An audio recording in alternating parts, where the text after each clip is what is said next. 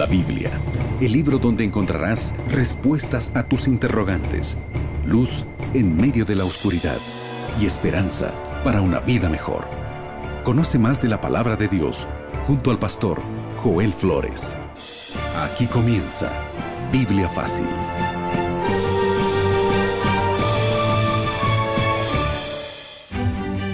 Y qué alegría poder saludarte a ti, mi amigo y amiga que estás en sintonía de la radio, escuchando este programa. Ya comenzó, esto es Biblia Fácil y me alegra que puedas estar allí reunido junto a la familia o tal vez solo, pero con Biblia en mano para poder descubrir otro fascinante tema.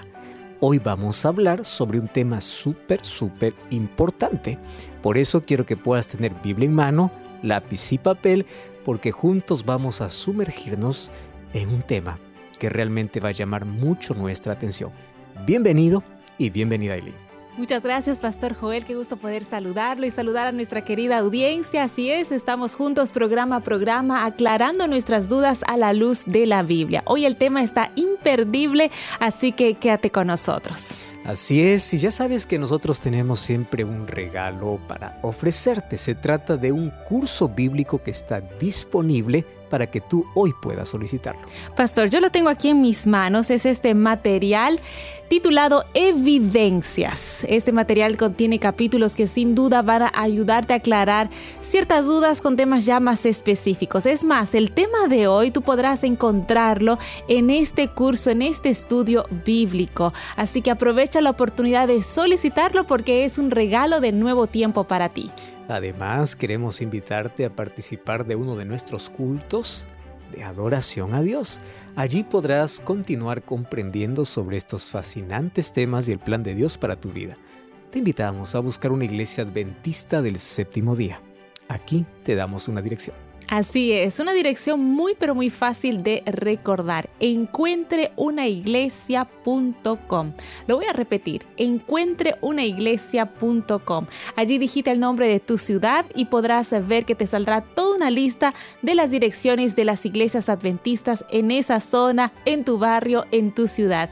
Y no te olvides que cuando vayas a las primeras personas que veas, diles que Radio Nuevo Tiempo te invitó. Estaremos felices de recibirte con los brazos abiertos para juntos seguir aprendiendo más de la palabra de Dios. Y hablando de la palabra de Dios, Pastor Joel, este material que el día de hoy estamos poniendo a disposición de nuestros amigos, ellos los pueden solicitar gratis, ¿no es así? Exactamente, nuestro número de WhatsApp es el más 5512 9810 1460 o también puedes ingresar a nuestra página web estudielabiblia.com.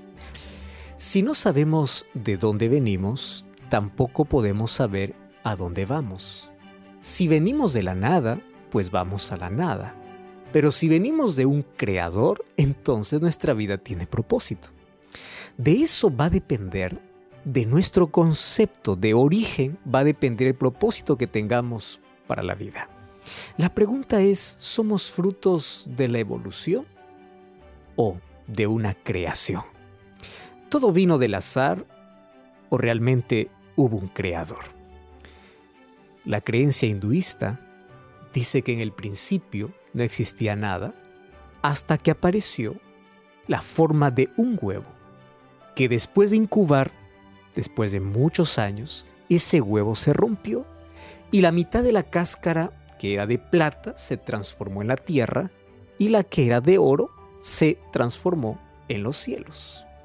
Y bueno, de allí vinieron las montañas, los ríos y vino toda esta creación. Mas cómo apareció ese huevo de la nada, tampoco pueden explicar. Estoy tomando solo una de las varias creencias acerca de la existencia de nuestro universo. Cada uno tiene una creencia diferente, mas hoy veremos qué dice la Biblia al respecto. ¿Estás preparado? Entonces vamos a pedir que Dios pueda hablarnos a través de su palabra. Querido Dios, estamos listos para poder escuchar tu voz a través de tu palabra. En un tema tan importante, donde hoy miles de personas están creyendo en que son fruto, resultado de la evolución o fruto de la nada, queremos que tu palabra pueda darnos una respuesta clara de que somos creados por un Dios, que la vida tiene un propósito, que no venimos de la nada ni vamos a la nada, que fuimos creados por un ser todopoderoso, sabio, soberano, para que nuestra existencia tenga sentido, tenga propósito y tenga un destino. Ayúdanos a comprender este fascinante tema a la luz de tu palabra, en el nombre de Jesús. Amén. Siete respuestas a siete preguntas en siete minutos. Y así comenzamos este segmento para ya ir desglosando el tema del día de hoy, creación o evolución. para comenzar vamos a contextualizar un poquito y Pastor Joel, vamos a ir a los orígenes para saber un poco sobre cómo se creó nuestro mundo. Hay varias teorías y queremos ver qué dice la Biblia. ¿Será que fue evolución? ¿Será que hubo una explosión o una creación en sí? Por lo menos esos son los tres conceptos más fuertes, ¿verdad? O esto es creado, o esto fue resultado de una explosión, como la teoría del Big Bang dice, o somos resultado de la evolución.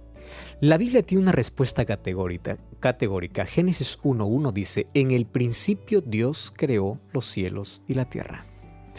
La Biblia comienza afirmando no solamente la existencia de Dios, sino la existencia de cómo llegó a existir este mundo existe un Dios creador. Salmos capítulo 33, verso 9, dice que todo fue hecho por el poder de su palabra. Y esto está respaldado por el primer capítulo de la Biblia que habla sobre el origen de nuestro mundo y el origen del ser humano. Entonces, para la Biblia esta explicación es muy simple. Dios es el creador, Dios es el diseñador. Y este mundo fue creado en siete días literales, no en miles de años. Al ver este mundo vemos por lo menos que refleja tres cosas. Número uno, inteligencia. Número dos, creatividad. Y número tres, poder. Y todo eso tiene un origen y ese origen está en Dios. Ahora, hay muchos científicos que creen que nuestro mundo surgió por casualidad o viene de la nada. ¿Y cómo es que intentan sustentar aquella teoría? Y aquí encontramos algunas cosas ilógicas. Deja de mostrarte algunas de ellas. El ser humano puede explicar lo que ve. El ser humano puede explicar lo que hoy está aconteciendo. No lo que aconteció hace años atrás y él no estuvo. Pero la ciencia intenta explicar la creación de este mundo como si realmente ellos hubiesen estado allí. Lo dicen con tanta seguridad, como si ellos hubiesen participado. Un día Dios le pregunta a Job así, ¿dónde estabas tú cuando yo creaba la tierra? Dime si tú eres tan inteligente, ¿acaso tú estabas allí? Es la misma pregunta que Dios hace. En su afán de poder robustecer aquella teoría, incluso ellos extrapolan el método científico. Ellos allí rompen algunas leyes que la propia ciencia tiene. Ahora, la Biblia dice de que existe un Dios creador, porque ese Dios es el creador y Él estuvo participando en la creación. Más la ciencia, para poder tergiversar ese asunto de creación, tuvo que saltar algunas de sus propias leyes. Deja de mostrarte por lo menos dos. La primera es la ley de la termodinámica, donde, en resumen, dice que las cosas en el mundo van siempre del orden al desorden, nunca la inversa. O sea, Nunca es que del desorden se crea el orden. ¿Correcto? El, desorden puede venir después que las cosas están ordenadas. Entonces, ¿cómo es que el mundo apareció del desorden? Esto va en contra de una ley. La ley de la probabilidad nos dice que también esto es ilógico. Muchos piensan de que eh, la vida o, el, eh, el universo vino a la existencia hace más o menos 5 mil millones de años. Y te voy a explicar aquí de una manera simple por qué esto es ilógico. Vamos a imaginar que yo tengo 10 monedas en mi bolsillo y a esas monedas yo lo coloco en un número o a cada moneda le coloco un número del 1 al 10. Yo voy a mover las monedas en mi bolsillo, no voy a poder mirar los números y vamos a jugar con la ley de la probabilidad. Y la ley de la probabilidad va a consistir en que yo pueda sacar las monedas de mi bolsillo en la sucesión del número del 1 al 10 en el perfecto orden. Es decir, la primera moneda tendrá el número 1, la segunda moneda el número 2 y la décima moneda el número 10. Para que esto pueda ocurrir, existe una probabilidad para que en secuencia numérica pueda sacar en 1 en 10 mil millones de intentos. O sea, eso dice la ley de la probabilidad. Ahora considera lo siguiente.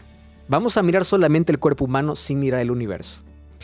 De que el cerebro, los ojos, la nariz, la boca, el estómago estén en un completo orden como las monedas del 1 al 10, que esto haya surgido de la nada, esto ni siquiera entra en la ley de la probabilidad.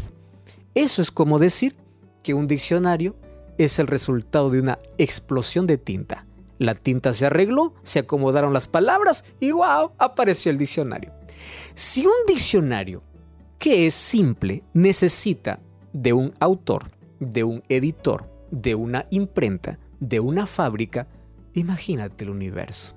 Entonces, ni siquiera con la ley de la probabilidad da para poder comprender esta teoría de que surgimos de la nada.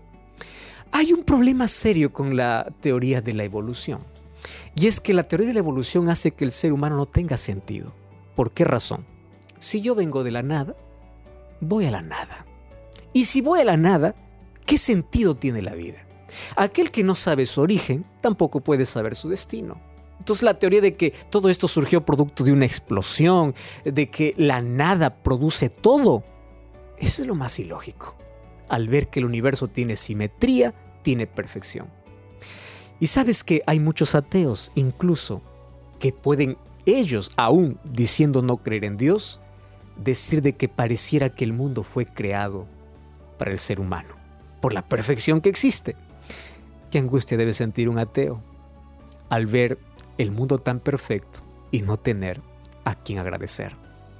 Hay un astrónomo llamado Alan Sendesh. Él estudió mucho la teoría del Big Bang y él dice así, él no es cristiano. Sin embargo, dice, yo era casi un ateo en la juventud, pero la ciencia me llevó a la conclusión de que el mundo es más complejo para poder explicar. El misterio de la existencia solo se puede explicar mediante lo sobrenatural. Y él dice, yo creo que es bastante improbable que tal orden haya venido del caos. Está diciendo un científico. Y él, aunque no cree específicamente en Dios, dice así, Dios para mí es un misterio, pero es la mejor explicación que tengo para el milagro de la existencia.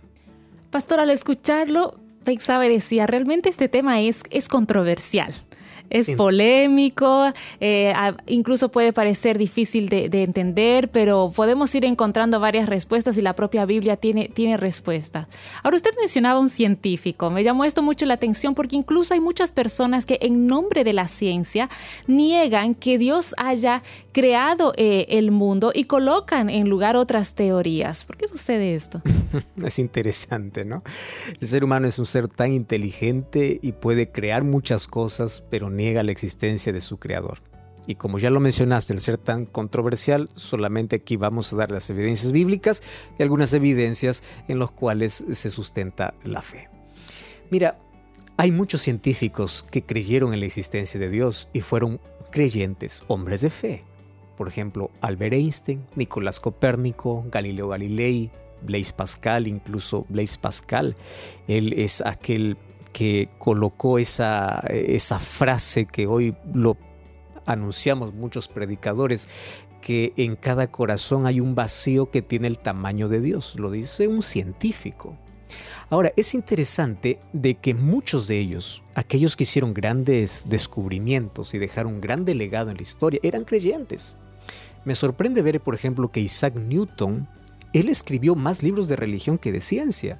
Yo tengo en casa un libro de Isaac Newton que escribe sobre Daniel, el libro de Daniel. En fin, ahora es interesante también ver de que aun cuando el tiempo ha cambiado y aun cuando hoy tenemos más tecnología, más adelanto científico, la creencia en la existencia de un Dios creador y la creencia en la evolución no ha cambiado. Pero aquí viene la incógnita. ¿Por qué es que aun cuando eh, las cosas han cambiado y hay más adelanto científico, aún la ciencia no puede comprobar su teoría, ni tampoco la religión puede mostrar por qué ninguno de los dos estuviera en la creación. ¿Por qué es que después de tanto adelanto científico no se llega a la conclusión? Porque aquí entra un asunto importante, que es el asunto de fe. En el año de 1916 se hizo una encuesta y luego en el año de 1996 otra encuesta a científicos con la misma pregunta. ¿Crees o no crees en Dios? La respuesta es intrigante, porque han pasado 80 años y el porcentaje continúa siendo el mismo. La pregunta es, con tanto adelanto científico, ¿por qué no se pudo llegar a una mejor y una mayor conclusión? La respuesta es simple.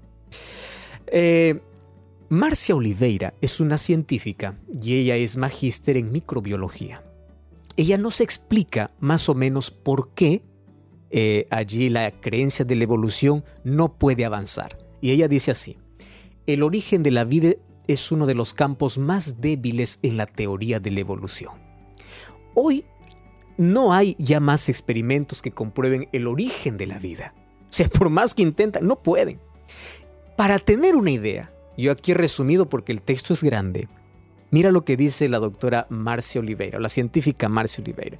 Dice así, para tener una idea, para obtener una proteína, una proteína demoraría 10 trillones de veces de la edad que se acepta para el universo. Para obtener una proteína.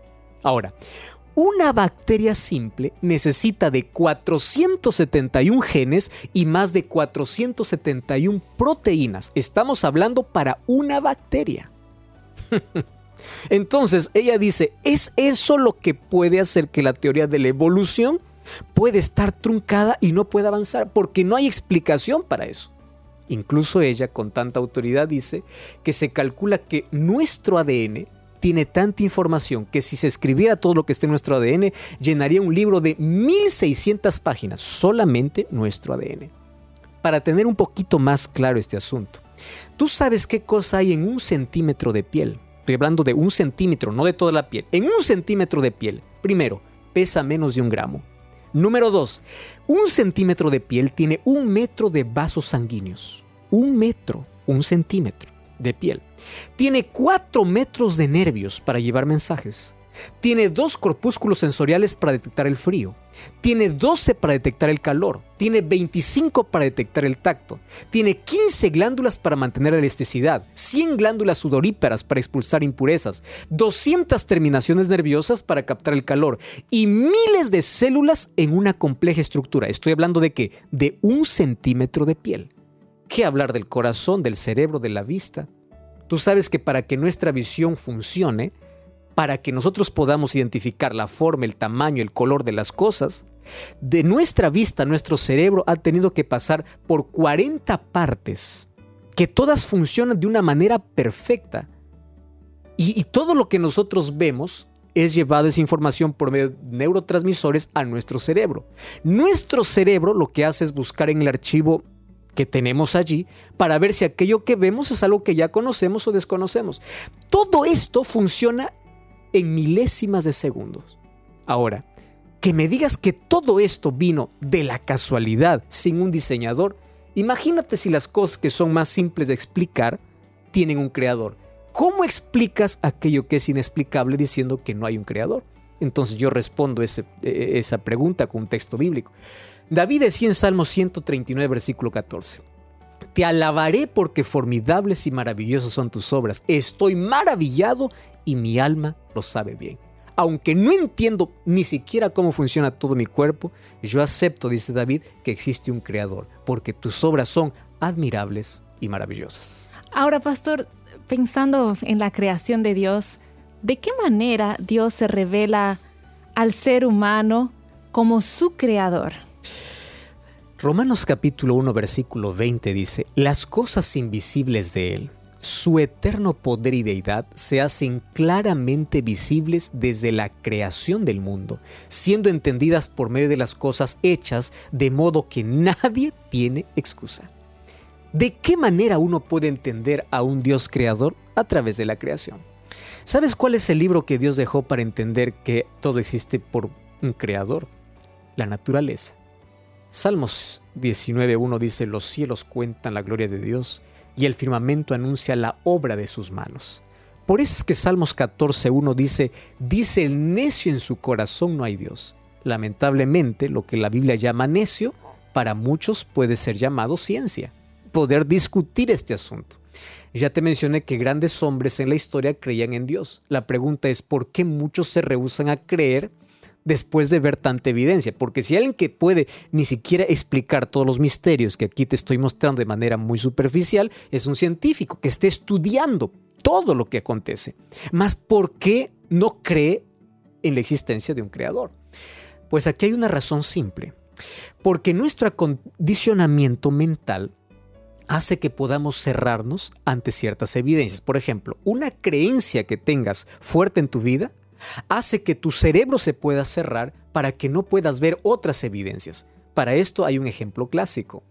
Un día en una ciudad caminaba un biólogo con su amigo y le dice el biólogo a su amigo, tú escuchas que un grillo está cantando. Le dice, ¿cómo es posible? Estamos en la ciudad, hay tanto ruido. Ah, no, le dice. Lo que pasa es que la gente escucha lo que quiere oír. Mira, si yo, yo tirara aquí una moneda, toda la gente se pararía para escuchar el sonido de la moneda, porque su oído lo acondicionó para escuchar la moneda. Pero ¿por qué la gente no escucha el canto de un grillo? Porque su oído no la acondicionó para ello. Esta es la mejor explicación para ver cómo ante tanta evidencia en la naturaleza, incluso en el cuerpo humano, muchos no tienen el oído sensible o la visión correcta para poder ver a un Dios creador detrás de todo ello. Ahora, pastor, cuando hablamos de creación y evolución, podemos decir que estamos hablando de dos extremos, eh, muy extremos. Pero hay una teoría que se llama el teísmo evolucionista, que intenta mezclar la evolución y la creación de Dios. La pregunta es cómo esto afecta o tal vez podría afectar nuestra visión de Dios como creador. Sabes, Aileen, esto es una de las cosas más preocupantes dentro del cristianismo. ¿Cómo aconteció esto? Resulta que muchos científicos, al no poder explicar la teoría de la evolución, o sea, se dan por vencidos, intentan mezclar las dos cosas. Creer en que existe un Dios originador, pero al mismo tiempo también existe la evolución. Entonces, mezclar esta creencia de un Dios creador con la teoría de la evolución, dicen así, más o menos, de manera resumida. Dios creó la materia y la materia un momento explotó y allí viene la teoría del Big Bang y de, a partir del Big Bang ah, también se desarrolla la teoría de la evolución. O sea, hubo una explosión y de ah, resultado de esa explosión las cosas fueron evolucionando. Pero ellos qué cosa intentan colocar al comienzo porque nadie puede entender cómo surgió todo. Dice, surgió de una bacteria. ¿Cómo apareció esa bacteria? Entonces dice, bueno, está bien. Hubo un Dios creador. O ese Dios creador eh, es aquel que colocó la materia. Y bueno, dejó la materia y de allí todo siguió su curso a través de la evolución. ¿Qué cosa es lo peligroso? Lo peligroso es que incluso líderes religiosos lo respaldan. A mí me llama mucho, mucho la atención y mucha tristeza. El Papa Juan Pablo II afirmó que la teoría de la evolución es más que una simple hipótesis. Y él dice así, textualmente, Dios habría usado el método de la evolución para que las cosas aparezcan. Y él resalta, la evolución es más que una hipótesis, o que una hipótesis, es un hecho probado. ¿Cómo es que un líder religioso puede tirar lo que la Biblia dice para poder aceptar una creencia absurda como esta? Ahora, el Papa Francisco, no hace mucho, declaró lo siguiente. La teoría de la evolución y del Big Bang son reales. Y él se fue todavía más a un extremo, diciendo, Dios no es un mago para hacerlo todo con una varita mágica. Eso causa mucha tristeza, porque esto está echando a todo lo que la Biblia dice, está echando a perder toda nuestra creencia básica, fundamental. ¿Y en qué afecta nuestra visión? Te voy a mostrar en qué afecta. Número uno, si nosotros no somos creados por Dios, ¿de dónde venimos? Ah, la evolución dice que nuestros antepasados fueron, nuestros descendientes fueron seres inferiores. Ah, entonces el comportamiento humano degradado es justificable. ¿Por qué? Porque venimos de un animal. te das cuenta que ¿cómo vamos a, a, poder condenar nuestros comportamientos injustificables? Uno puede decir, claro, pues que mis antepasados fueron inferiores, entonces yo me comporto como un animal porque vengo de un animal. Número uno. Número dos, ¿qué tipo de valores tú puedes tener si tus antepasados fueron animales? Eso significa que no hay que vivir por la regla de oro, sino hay que vivir por la ley de quién es más fuerte, porque eso funciona en el reino del animal, el reino animal. Número dos, cambiaría nuestro concepto de salvación. ¿Por qué? Porque si no hubo creación, tampoco hubo pecado. Es obvio. O sea, ¿dónde fueron puestos Adán y Eva? Cuando Dios creó el mundo. Entonces, si Dios no creó el mundo, Adán y Eva es un mito. Entonces, si no hubo pecado, ¿para qué un Salvador? Sin un Salvador, pues ¿para qué tenemos Biblia? ¿Para qué concepto de salvación? Porque todo es resultado de la evolución. ¿Me entiendes? Número tres, si yo no creo en el milagro de la creación, ¿cómo voy a creer en el milagro de la restauración? O sea, si Dios no fue capaz de crear al comienzo, ¿cómo sé que Dios va a crear nuevos cielos y nueva tierra? Es ilógico. ¿Viste cómo esto afecta todas nuestras creencias bíblicas? Si Dios no tiene poder para crear el comienzo, tampoco va a tener poder para el final. Y finalmente, si yo no creo en el milagro de la creación, tampoco voy a creer en los otros milagros divinos. Ten mucho cuidado. Dios es el creador. Tú no eres descendiente de ningún ser inferior viniste de las manos de Dios. Pastor, me quedé pensando en un asunto que usted hablaba de la creación del ser humano, del hombre. Nosotros cuando vamos a la Biblia, específicamente al libro de Génesis, leemos que dice lo siguiente, que el hombre fue creado a imagen de Dios. ¿Qué significa en sí que el hombre haya sido creado a la imagen de Dios? Porque nosotros leemos ese versículo y lo pasamos por encima que eres la obra maestra de Dios. La, palabra imago de imagen de Dios por lo menos abarca siete aspectos. Número uno, apariencia física. En, la Biblia encontramos que Dios le dice a Moisés, yo te mostraré mi espalda y colocaré mi mano en tu rostro. Significa que nosotros, nuestro diseño fue inspirado en la apariencia divina. Tenemos algunos rasgos y cualidades físicas que tiene Dios. Número dos, capacidad para pensar. Dios nos dio la capacidad de raciocinio. Isaías 1.18 dice, venid, vamos a conversar, vamos a pensar. Eso no tienen los animales eso no tiene otro ser creado. Capacidad de sentir. En la Biblia yo encuentro que Dios es amor y por amor dio a su Hijo unigénito. Y Él nos ordena amar y amar a los demás también. Entonces e, es la capacidad de amar. Somos imagen de Dios. La capacidad de elegir. El ser humano tiene voluntad, toma decisiones. El ser humano fue creado con libre albedrío, así como Dios es libre. Entonces Dios dio también eso al ser humano. No somos robots eh, eh, automatizados, somos seres libres.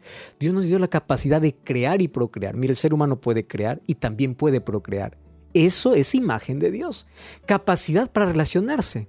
Dios nos creó para ello y capacidad para gobernar. Así como Dios es el gobernante de todo el universo, Dios dio la administración a Adán y Eva para que pueda gobernar la tierra. En ese sentido somos hechos imagen de Dios. Pastor, al escucharlo digo, realmente el ser humano entonces fue creado de una forma realmente maravillosa. Pensando en todo esto, ¿será que hay algún propósito de vida para el ser humano? Sin duda.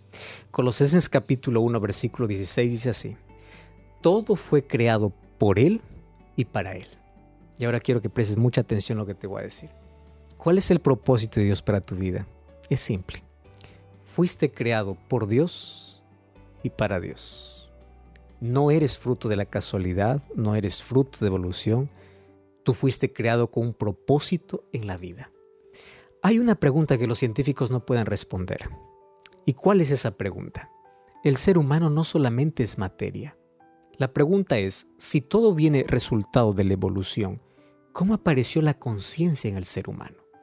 La conciencia es la huella de Dios en el ser humano diciendo yo soy tu creador.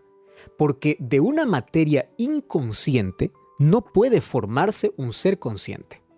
Y eso significa que tú tienes la capacidad de elegir, la capacidad de saber decidir y la libertad para todo. Y todo ello es la muestra de un Dios de amor, de un Dios que te creó a su imagen, que te hizo un ser inteligente para que el mejor uso de tu inteligencia pueda ser descubrir el propósito para tu vida. ¿Y cuál es el propósito que Dios tiene para tu vida? Fuiste creado por Él y para Él. No eres fruto de la casualidad, eres el sueño de Dios. Cuando vemos una obra de arte, siempre buscamos la firma de quien lo hizo. Cuando veas la naturaleza, busca la firma del Creador. Y ese Creador es Dios. Tú eres un milagro de Dios. Eres creación de Dios y por la fe puedes ser un hijo de Dios. Tú eres la razón por la cual Jesús vino a la tierra y la razón por la cual vendré otra vez. Entrégale tu vida a Jesús. Oramos. Gracias Señor por tu palabra y porque ella nos muestra el camino correcto. Nos muestra que somos frutos no de la casualidad, sino de tu obra creadora. Por eso, si fuimos creados por ti y para ti, hoy corremos a tus brazos y te aceptamos como nuestro Dios. En el nombre de Jesús. Amén. Amigos, es con este deseo en el corazón que llegamos al final de nuestro programa, Pastor Joel. Y nos encontramos, como siempre, en nuestro próximo estudio, aquí, en Biblia Fácil. Así concluimos. Biblia Fácil. Continúa en sintonía de Radio Nuevo Tiempo, la voz de la esperanza.